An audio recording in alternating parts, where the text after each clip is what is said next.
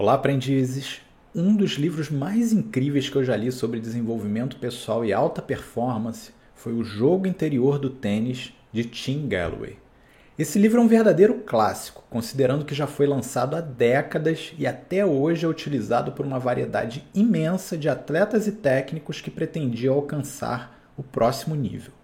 Sabemos que o termo coach hoje é inclusive mal utilizado por alguns. Essa leitura lançou as fundações de um trabalho sério e do sentido real da palavra coach na utilização pessoal e desportiva para que o indivíduo alcance a automaestria através da prática e da reflexão contínua. O mais importante aqui é considerar todo o papo sobre tênis de uma forma mais generalizada.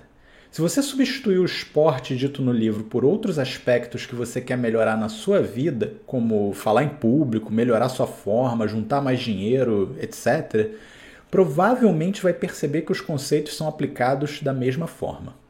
Bem, vamos avançar e falar um pouco sobre as ideias dessa obra magnífica? Tim Galloway diz que todo jogo é composto por duas partes, a interna e a externa. A parte externa já conhecemos. Contamos com obstáculos tangíveis, adversários materiais e limitações físicas e pessoais. Já a parte interna é a parte mais importante e menos desenvolvida. É ela que faz a real diferença para você ser uma pessoa fora da curva em qualquer coisa. Segundo Tim, a parte exterior pode ser facilmente ensinada por meio de livros, conteúdos e lições práticas. Limitações físicas também podem ser superadas com relativa facilidade por meio de treinos constantes.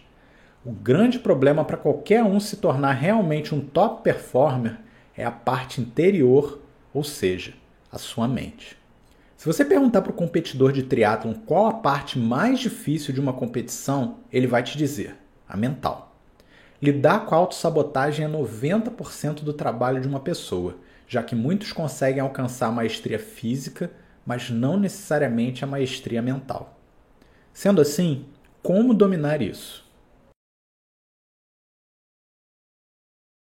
O autor defende que temos dois seres dentro de nós: o ser um, que é o racional e objetivo, e o ser dois, que é o ser inconsciente e subjetivo.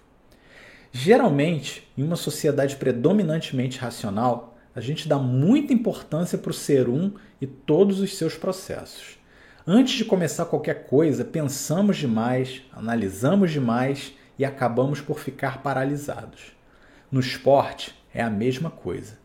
Quando você tenta racionalizar demais os movimentos, a batida correta na bola ou sua autocrítica, você cai numa espiral destrutiva de tensão.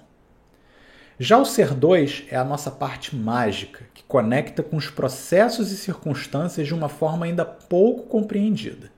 Nosso subconsciente tem uma capacidade incrível de executar e se adaptar rapidamente, mas infelizmente ele é atrapalhado pela voz constante do ser 1, um, o racional, que tenta de forma limitada passar instruções do que é correto e o que não é. Antes que você pense que isso é um papo místico, há muitos cientistas hoje mostrando que isso é uma realidade por meio de estudos em artistas, atletas e outros personagens de alto desempenho no que chamam de estado de fluxo. Nós mesmos expressamos isso de forma metafórica quando falamos que Fulano está inspirado ou parece que tudo dá certo para o Beltrano. A grande sacada aqui, segundo Tim, é acabar com o conflito interno entre o ser 1 e o ser 2 e permitir que cada um trabalhe dentro de suas faculdades sem interferir com o outro.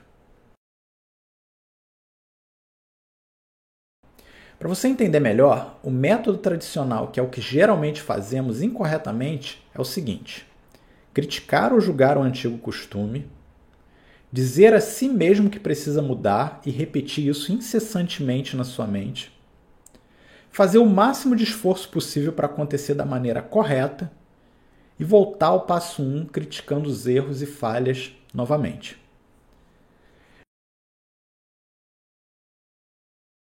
Já o método ensinado por Tim prega que devemos ser um tanto quanto diferentes em nossa abordagem.